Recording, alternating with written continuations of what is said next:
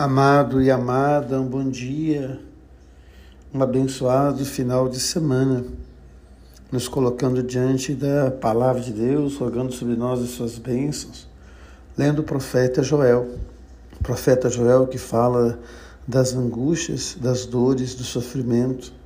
E a gente percebe que a humanidade, ela volta e meia, acha caminhos para a dor, para o sofrimento, os absurdos da guerra, Toda guerra é um absurdo, toda guerra é uma bestialidade humana, toda guerra é uma forma que as pessoas entendem de angariar poder e não percebem que estão assim destruindo a humanidade.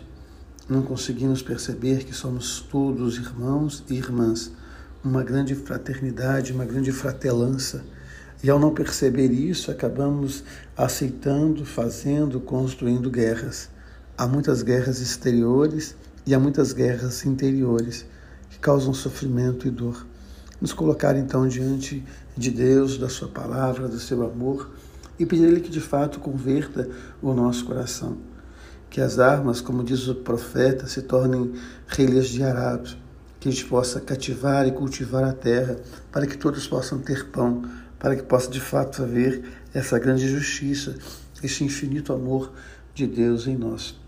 E quando nós olhamos para o Evangelho, nós percebemos mais uma vez a dificuldade das pessoas quando chamam Jesus de Beelzebub, é pelo príncipe dos demônios, né, Beelzebub. E é engraçado porque Beelzebub é uma palavra que vai ganhando é, uma nova identidade no Evangelho. Porque Beelzebub, na verdade, era um deus irrisório, era o deus das moscas, era o deus que não prestava para nada, era o deus do lixo. E é interessante porque no Evangelho ele passa a ser o príncipe dos demônios, aquele que tem força maior.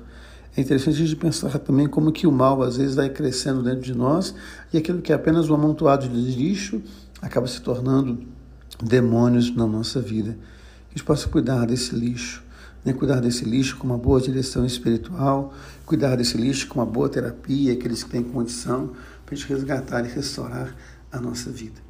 Um beijo no coração, um dia abençoado. Deus ama você, Deus ama em você. Amém.